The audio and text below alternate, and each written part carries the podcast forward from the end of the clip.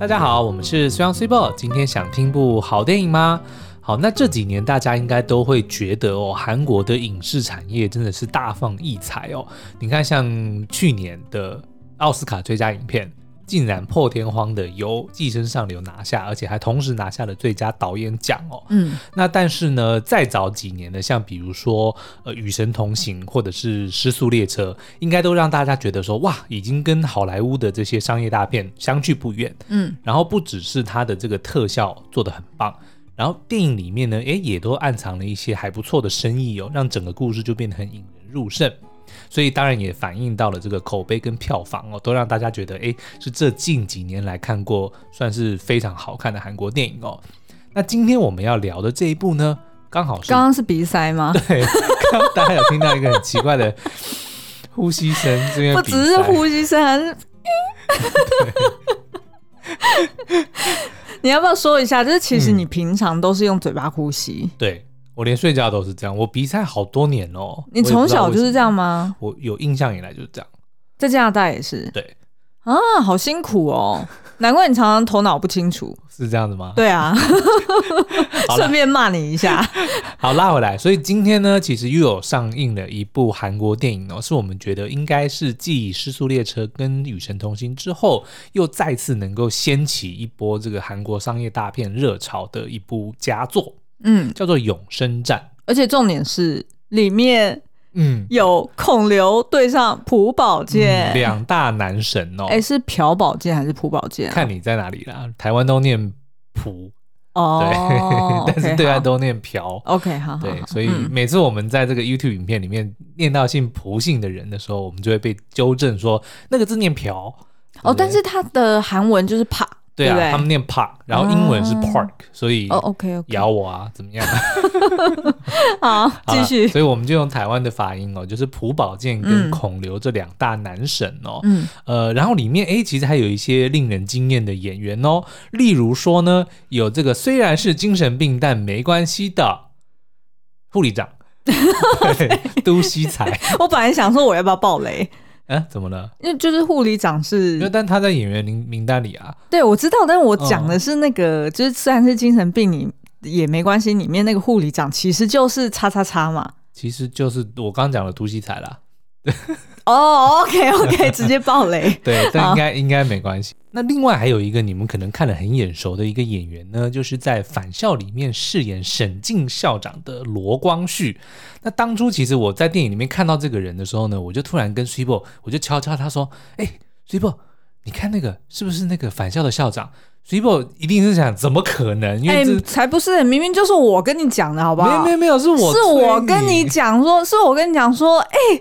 是校长、欸，没有没有没有没有，那我先推，那你应该是没听到我在讲什么哦。我因为我先敲敲你，我没听到你在讲。你看那个那个那个是不是校长？对，因为在电影院里面总要小声一点嘛。哦，OK，对对，所以你应该是没听到。嗯、OK，那反正 anyway 呢，就是因为在这一部就是韩国电影里面。操着一口流利英文的人，我们压根也没想到他竟然就是《反校》里面饰演校长的。那后来我们做了一些调查，他其实是一位呃韩国的华裔演员。嗯嗯，所以呢，他的这个韩文、中文、英文都是下下教。对，而且他拍他在中国也拍很多电视剧，嗯，然后他在韩国也有拍影集。对，然后好像就是呃《返校》影集这个是好像就是当初导演就是隔空。访问他，interview 他，对，然后就一的一 interview，然后就决定要用他了。是，我觉得他在里面演的还蛮好的啊，就是那种不管是呃父权的象征，还是那种就是当校长的威严，嗯、其实我觉得都都演得很好。对对对，嗯、好，anyway，好，演员的部分结束。那这个永生战呢，其实你听名字当然就可以想象，它就是在讲永生。我要稍微讲一下剧情吗？还是大家会说我会爆雷？不会吧？好，我我讲剧情设定预告的，对啊，嗯，我讲剧情设定好了。它的故事呢，应该是设定在二零二零年哦，因为它本来是去年要上映的电影嘛。那后，后来因为剧情就呃疫情不是剧情，因为疫情的关系就一直延宕到今年才上映哦。所以它的电影设定是在二零二零年。然后呢，在故事开始的十年前，其实韩国真实有发生过一个呃事件哦，有一位叫做黄禹锡。嗯的这个生物科学家哦，他号称呢，在这个干细胞上面有一些很了不起的成就哦，那瞬间就让他变成了所谓的这个大韩民族的民族英雄，甚至呢，他的呼声说要得诺诺贝尔奖的呼声还特别的高。可是没想到呢，诶。急转直下，发现呢他伪造了很多研究的这个成果，甚至还有靠着这个研究的过程中洗钱哦，所以呢，就瞬间神话破灭，他还遭到判刑哦。那这个事件呢，当时其实不只是呃造成了这个社会非常多的震荡哦，就连政府也蒙羞，因为他们可能那个时候，因为我是没有实际的去看当时的新闻啦，但是从我对这个电影的研究，就是黄禹锡这个事件呢，就把韩国的。生技是呃干细胞市场就彻底的这个打到谷底，嗯，那政府也就是呃支持度就是狂跌嘛，那所以那个时候呢，新政府上任的时候，电影他就用了这个背景，嗯，虚构了一个叫做西人的公司，然后他也是做生技的，也是做干细胞研究，他就跑去跟政府讲说，你如果能够默许我偷偷的做人造人实验的话，嗯，我就会倾全力。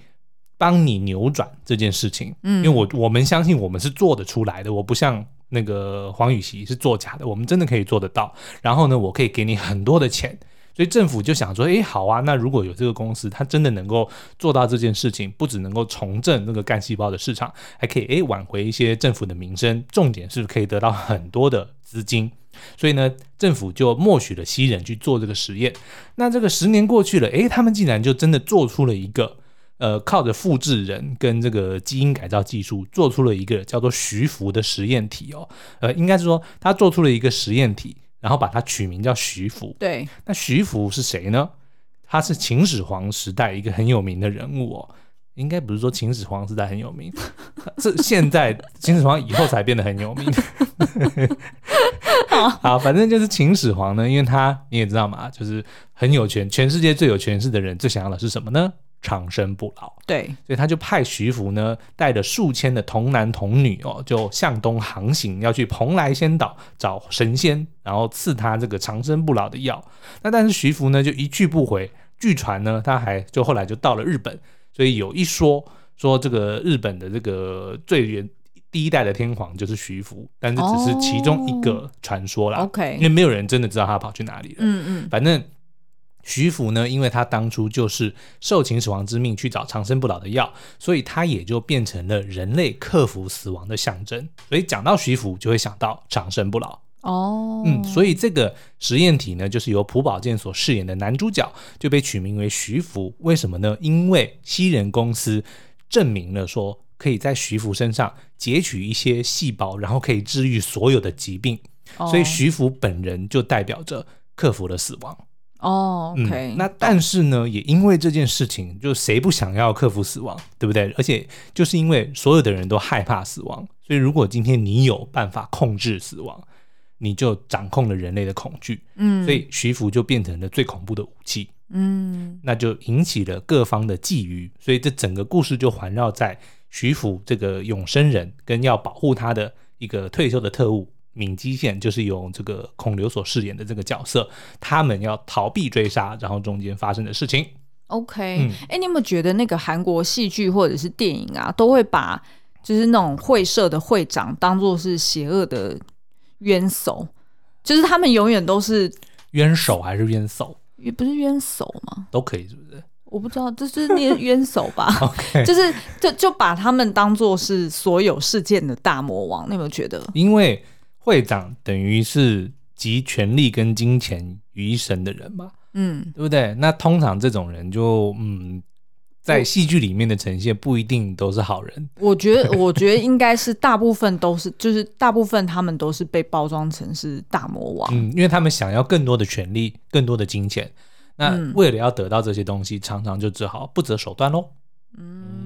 好哦，那所以呢，这个故事，呃，这部电影让我联想到，就是我刚好现在正在看的一本书。对，但是我这本书只有看到一半，还没有看完，嗯，可是就已经觉得很精彩了。然后为什么会联想到呢？就是呃，徐福这个角色，因为他是永生人嘛，嗯，就是呃，在这个电影里面讲的就是他是可以永远不死，然后他也可以带给大家不死，不出意外的话啦，对对对，对，就还是如果出车祸啊，被打被枪打中，还是会死啊。嗯嗯，好，那我要介绍这本书呢，就是叫做《永恒的终结》（The End of Eternity）。嗯，不晓得大家有没有听过？然后这一本书呢，是呃我们之前呃合作过的一个出版社，叫做鹦鹉螺文化。嗯、那那个就是我们就是认识那位。就他就是老板，对，他是老板，然后他也负责他旗下所有书的翻译。他旗下的每一本书都超精彩，特别是《羊毛记》系列，我们非常推荐。下次我们找时间来聊好了。哦，哦你说的是那个什么《尘土记》《心理心理记》吗？对，然后还有他还有那个什么江丰南的小说《Child Forty Four》。哦、第四四个孩子哦，小说超好看，电影很可惜。然后还有那个就是江丰南，就是那个你一生的预言，然后跟呼吸嘛，对，然后断什么断裂二零九七，然后他就是最近出了这一本永恒的终极，然后他就直接寄给我们。而且就这个老板啊，陈大哥哦，哦，超级阿萨里的，我们第一次见到就一见如故，然后就跟我们聊了，就天南地北的聊，然后就跟我们分享了很多他这个。翻译小说，经营翻译小说出版社的一些甘苦谈，嗯，然后因为他非常的挑他的书，所以他就不能够以量取胜，嗯，所以呢，就是在经营上面的确是可能没办法像其他的，会比较辛苦一点，对，但是呢，嗯，我们每一次他只要有新书出来，我们就会觉得。真的是非常，就是他的他的眼光真的很好，而且他翻译的书一定要读，因为他真的翻译的很好，没错，因为都是科幻小说，可是他可以把那些很艰涩的概念，嗯，或者是情节的描述给翻译到很白话，对，所以是很容易去带入的，嗯，所以鹦鹉螺出版社大家一定要去关注他们的书，对，好，那所以我来聊一下这本书在讲什么好了，他就是在描述一个呃架空的世界，就是去呃提出一个很。很大胆的一个想法，说如果呢，就是有一个组织，嗯，它叫做永恒域，哦，域就是场域的域，嗯，然后呢，它是存在在二十场域的域，我还是不知道是哪个域啊，就是一个土字边，然后右边一个或的那个域啊，叫领域的域啊，哦，也是一样啊，但是比较少人讲场域啊。会吗？那个“域”字就领域嘛。哦，好了好了好，嗯、好，反正呢，就是说，在第二十七世纪，现在是二十一世纪嘛，就是一直说，在六个六百年之后，嗯、就是有人会发明了一个叫做时间立场的一件事情，然后他就可以创造出一个可以超越时空之外的领域，嗯、叫做永恒域。然后呢，在这个永恒域里面，他们就会去 recruit 去招募来自不同世纪的一些人，就是可能是。干嘛、哦？没有，突然想到那个小叮当里面的那个时空、嗯、时空巡逻队。哦，是吗？也是同样概念吗？啊、对对对然后木村木村拓哉演其中一个探员啊。哎，我不知道哎、欸，真的真的，是配音的吗？他配音啊，《大雄与恐龙》《大雄的新恐龙》里面就有出现。我有看《大雄新恐龙》的漫画。对，就是啊，它就是同样的概念。它就是一个时空巡逻队。那但是他的目的就是要确保说没有人去乱搞你的时空、啊、哦，乱搞时空。哦、OK，好，那反而这个有一点点不一样，因为在这个永恒域里面呢，有这样子的一群人叫做永恒人，嗯，他们呢就会去观察这个就是不同的世纪，嗯，有没有发生什么样的状况，是他们可能预料说日后可能会出现意外。出现不好的事情，去影响后续的呃，就是人类的发展，那就是时空巡逻队啊。然后呢，他们就会去干预，嗯，就是那个那个时空。对，所以呢，他在这个呃永恒人，他就分成三种专家，一种呢叫做观察员，嗯，观察员就是负责就是用第三方就是很客观的角度去观察那个时空，譬如说第呃两百八十世纪好了，他就是观察在那个世纪里面人们的生活，然后跟那时那时候的科学家或者是那时候的发明家有没有发明出什么样的东西，有可能会引起后面的人类有一些战争啊，或者是呃饥荒啊，或者是有任何不幸的事件。但是问题是，那他们是先知道说已经有发生过这些事情了吗？如果已经发生了，他就确保他要发生，对不对？嗯，不是，就是他们知道说他们会去观察那些世纪发生的事情，嗯、对。然后，但是他如果看到觉得这个东西可能有问题，他就会去 monitor 它，然后就看着它发生。举例好了，之前不是每次常常都有人在讲说，那如果你回到过去找到那个婴儿的希特勒，然后把他杀死，就不会有世界大战发生。对，有点类似像这样。可是问题是因为世界大战已经发生了嘛，对不对？所以他反而要确保说没有人可以去动到 Baby Hitler，他必须要让 Hitler 长大，然后让二次世界大战发生。OK，你可不可以好？那你可不可以先听我讲？因为呢，好，因为他其实，在那个二十七世纪这个永恒玉发明之前，嗯，其实他们叫二十七世纪以前叫做永恒，呃，叫做远古历史，嗯。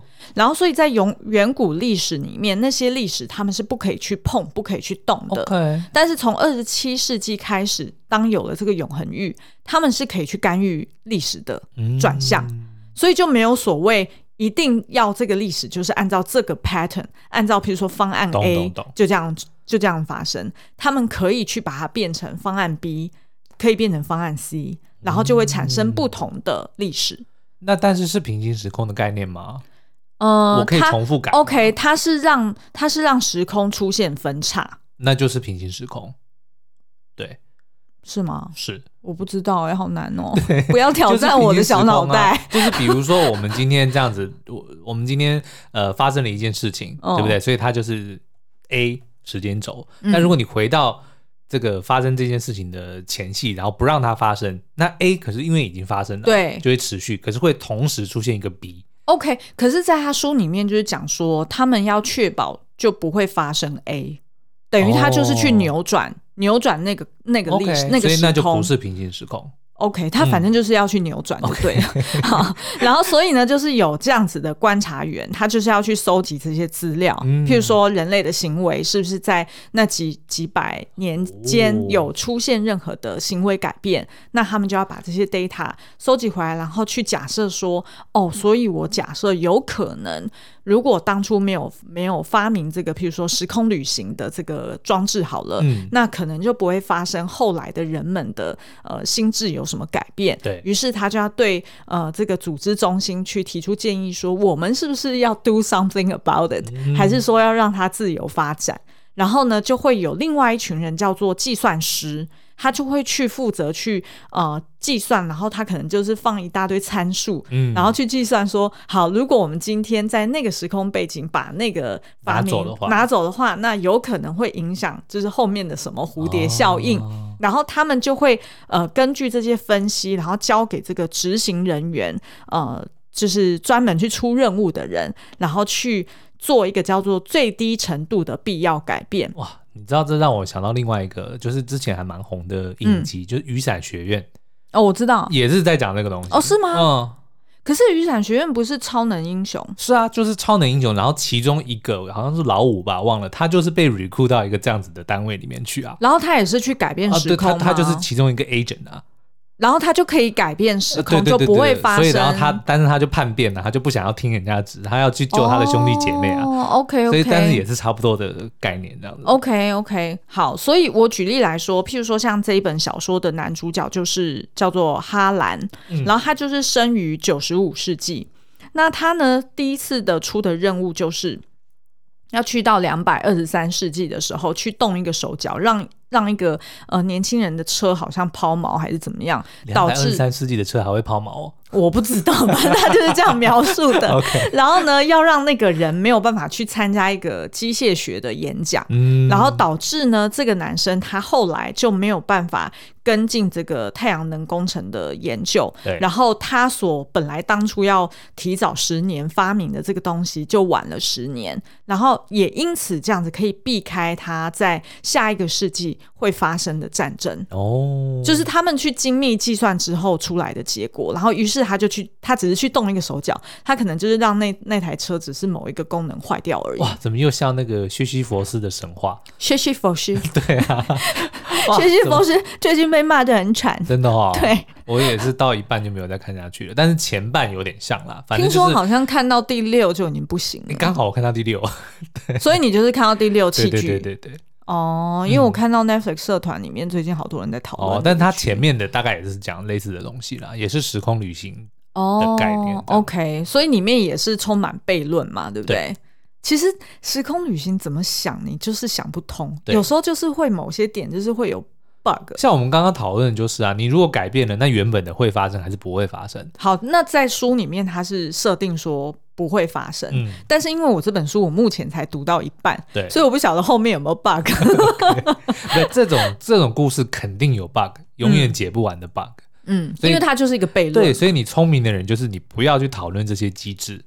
哦，你一讨论机制，你就会像诺兰那样子 陷入一个泥沼。然后你知道吗？其实他这本书就是也很像诺兰那那部《天能》的、嗯、呃原型。就等于是里面也有所谓的出任务的 agent，对，在某一个时空倒着跑，没有倒着跑，就是遇见自己，哦，遇见在就是前一个时空，就是前一次旅行的自己，对，然后就会发生问题，哦，对，但是我就不能爆雷，湮灭吗？Annihilation，呃，我不能爆雷，OK，对，但是我觉得还蛮精彩的，嗯，因为它因为其实这种时空旅行的东西，真的看起来就会让你头很大，对啊，然后你就会想不通，但是呢。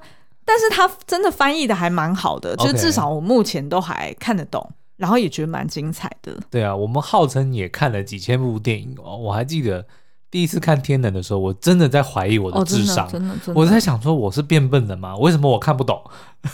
而且第一次看《天能》的时候，我觉得就是有一种。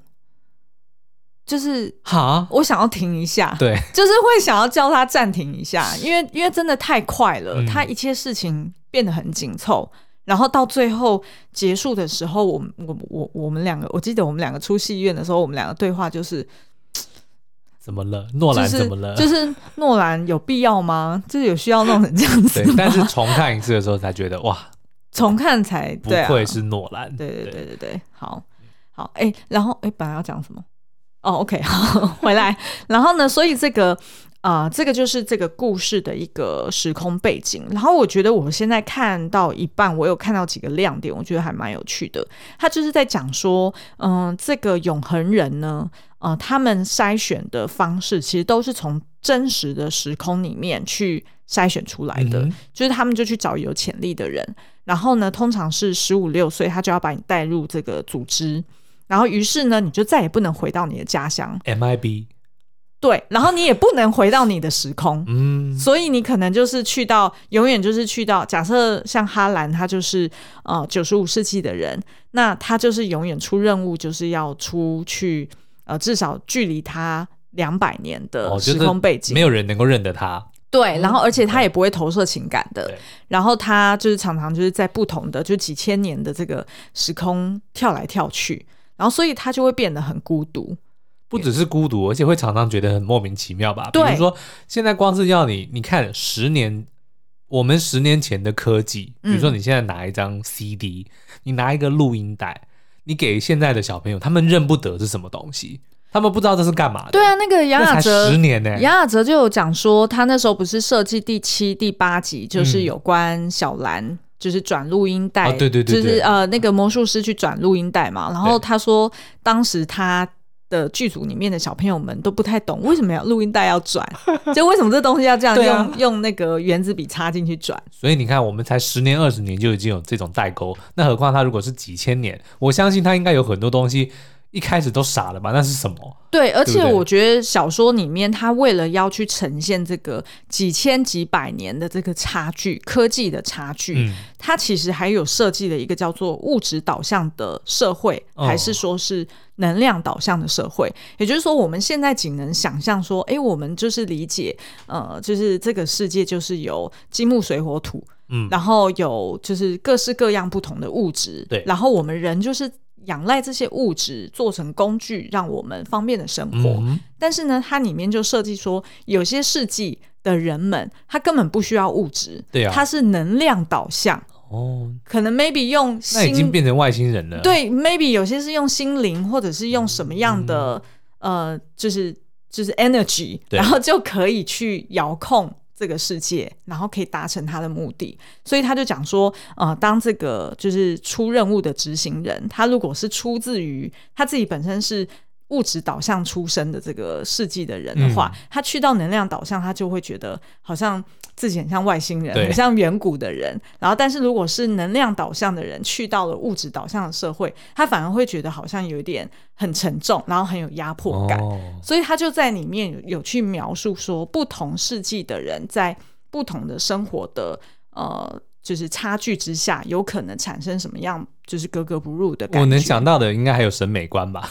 哎、欸，对，它里面就是有聊到，因为后来呃，这个剧情发展就是这个男主角他爱上了呃，嗯、来自于四百八十二世纪的一个女生，然后她是九十世纪，所以他是九十五世纪，差了将近哇几千年呢，三四千年呢。三百八三百八十五减九十五，对啊，就是差了两百多，两百多，没有啊，二十世纪，一世纪就等于一百，哦，对，两千多年，对啊，小姐，小脑袋，对啊，我觉得我们节目里面不能讲数学，因为一讲数学就整个就 就显得我们很，对我们很笨，对，一世纪是一百年。哦 OK，好，然后他就是去到那个四百八十二世纪，嗯、然后那时候那那个世纪的人呢，就是很移花，对，然后所以他们的装潢啊，或者是他们的服饰啊，都非常的花俏。譬如说，女生可能就是穿上半身是整个是透明的，嗯，玻璃，对。然后下半身就是花花裙，然后所以当你看到那个女的时候，你就整个心花怒放，因为上半身整个是裸露的啊。然后但是那个在他们的世纪里面，那是 fashion，对，那是很正常的。嗯、然后譬如说，他也描述说，哎，那个世纪也是流行体外受孕，哦、所以所有的女人都不需要男人，她就可以自.自行繁衍。所以女人呢，就特别的呃意识抬头，对，然后特别的就是呃追求性的愉悦，嗯，所以他就我觉得这个还蛮有趣的。然后呢，他就也有提到说，但是你想象当一个永恒人，他可能是譬如说假设来自我们。二十几世纪。哎，等下，我先打断你。他们永恒人的话，嗯、是说他也不会死吗？他有寿命的限制吗？嗯、呃，目前我没有看到说他会活多久，哦、但是至少在他就是他是拥有跟我们一样的年龄，就是等于是他一样会一年老一岁。懂懂、嗯。但是不晓得他是可以活到，OK，就是几百岁这样子。所以他的永恒应该指的是说，他可以在永恒的时空中自由的。进进出出，OK，对对对，然后而那些时空不会影响到他的生命。嗯、譬如说，你看像那个呃，天能里面讲的就是熵是逆转的嘛，转所以他如果。我记得那时候不是说什么多跳了多少时间，他就会老了几十岁？你还记得、那个？那就是倒转的时候，时间还是继续往前行。啊，对对对对，他自己的时间是往前行的，所以他倒转不会变年轻。对，这个意思。对对对，就是这个意思。嗯、但是呢，在这个书里面的设定，就是这些永恒人，他即便去到过去，嗯，他就等于是逆转嘛，但是它也不会变老。它不是逆转，它是直接插入某一个时空点。哦、复杂，我觉得我们听众应该也已经 不会。天 而且今天是礼拜一，没有没有，我跟你讲，天能的概念它就是倒转的，所以它只能够往回，它不能往前。然后呢，它往前，你要回到多久时间，你就要花多久时间。所以你要回到十年前，你就要倒着走十年，你才能够走到十年前。但是你的身体还是会经过十年。哦，就是你的身体也会老十岁。对，所以很妙。比如说二零二零年，我们是四十岁。但是如果我现在回到二零一零年，对，我反而会变成五十岁。对，然后你，然后你有可能会遇到当时三十岁的你。对，很妙，对不对？对。嗯、然后，但是好像在这个书里面设定不是这样设定的。嗯，好。然后呢，他就有提到说，呃，就是他们这些永恒人呢，其实对于真实时空都会有一种渴望。什么叫真实？你想，你你想象，就是如果有人永远都在。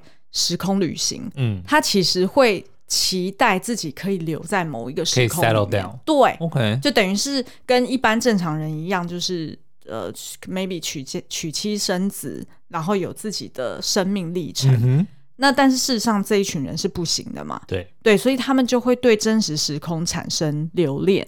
然后像是这个男主角啊，他就有提到，他其实从小呢，就是十五岁的时候就被呃选，就是筛选来到这个永恒域，嗯、所以呢，他那时候就会呃永远都没有办法回到他家的时候，他还不太明白那是什么意思。对。但是等到他后来开始出任务的时候，他才明白，原因就是我刚刚跟你讲的，事实上这些永恒人他们都在参与时空的变化。嗯，所以意思是说，他们如果去动到，就是有关他们附近的，就是他当初出生的那个时空的话，他有可能会 cease to exist，是这样吗？呃，不是，有可能他当初根本没有他的爸妈。所以他就会 cease to exist 啊？不会，他还是存在着，因为他就在永恒域里面，他就是一个哦，他已经被抽离了，对，他就被抽离了。哦、然后，所以意思是说，对于这一群人来说，那个情感会很很匮乏、很空虚，因为有可能他的从来就没有他的家存在过，嗯，然后他的爸妈也可能根本不认识，或者根本没有他爸妈，因为那个时空有可能被改变了嘛。对，所以呢，他就。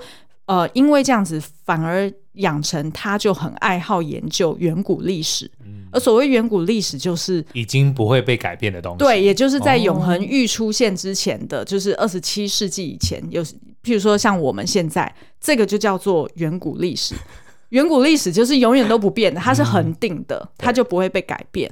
然后他就有提到说，原因是因为呢，在我们这个恒定的这个远古历史里面，这个世界生死无法操控，即便任何人他做了什么决定，他都要承担后续的结果。对，就不会有后续的那个永恒人可以去帮他们改变时空，嗯、譬如说逆转某一个人的生死。对，然后呢，他在这个就是在远古历史里面。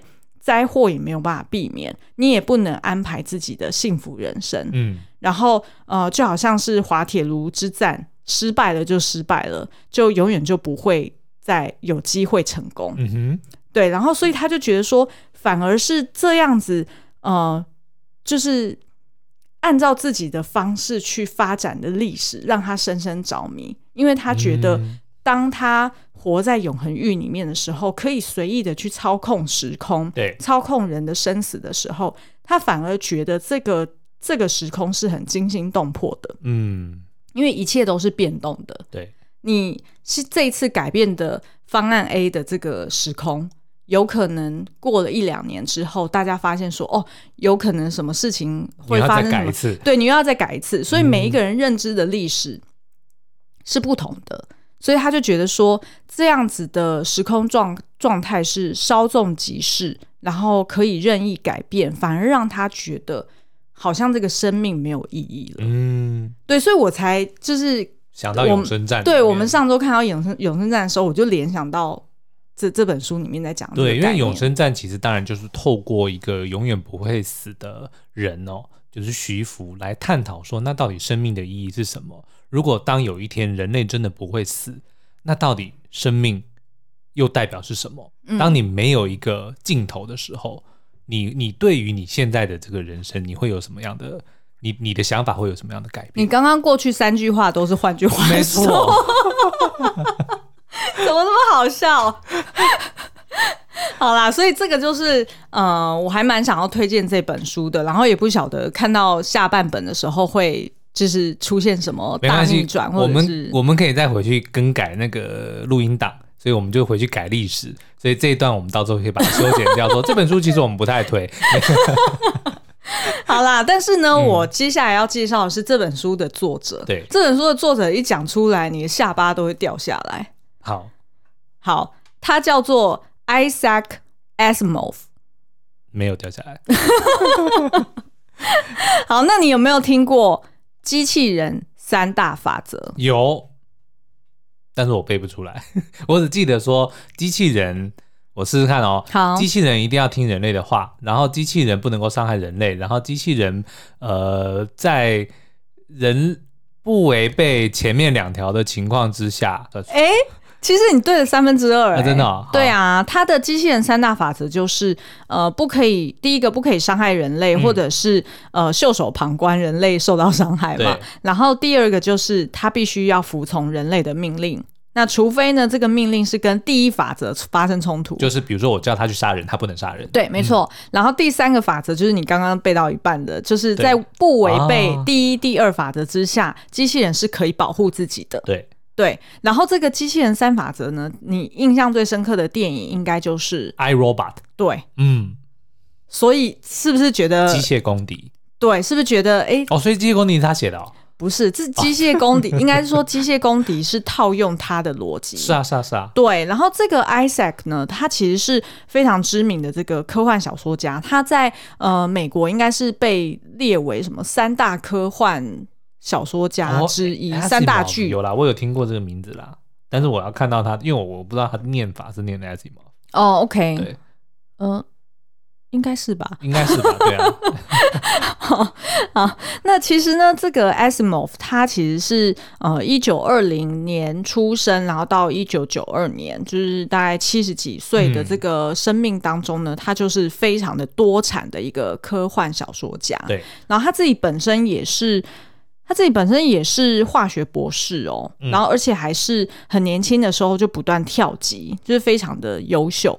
然后他就发明了这个机器人的伦理法则，嗯、然后也在他自己的作品里面去发表这个法则。然后之后呢，你就会发现说，在很多好莱坞的科幻电影里面，其实都有套用这个法则。没错，嗯。然后除了就是像刚刚呃苏央提到的这个机械公敌之外，再还有一个是呃他。的一篇故事也改编成 Robin Williams 的《变人》哦，我知道，嗯。嗯，所以其实这个呃作者他的他的小说，其实我觉得走的非常的前面，是，而且你知道吗？就是这个 Isimov，他还是那个唐凤啊、比尔盖茨、Bezos、Elon Musk 他们的。偶像哦，可想而知啊，因为其实你看，尤其是科技业巨头，你能想象他们小时候其实都一定是受到某一些这种科幻的作品的影响，他们才会让他们说，哦，我一定要长大以后我要做什么做什么。尤其像 Elon Musk 这种人，对不对？我相信他一定就是被科幻小说啊、科幻电影。启发很很深的，嗯，所以今天呢，我们就推荐这本书要给大家看，呃，叫做《永恒的终结》，可以上网去找找看，它三月份才刚重新翻译出版的。嗯、然后再来，我们也很推荐，就是刚刚苏阳讲的这个呃《永生战》的这部电影，那呃，应该是今天就上映了，对吗？对，提早全世界，嗯、比韩国还早几天。好像早三天，嗯嗯，然后我们自己的影评呢，呃，已经写完了，然后现在正在制作中，所以大家应该可以在礼拜四的时候看到我们的影评，非常的精彩哦。好像在卖牛肉，对。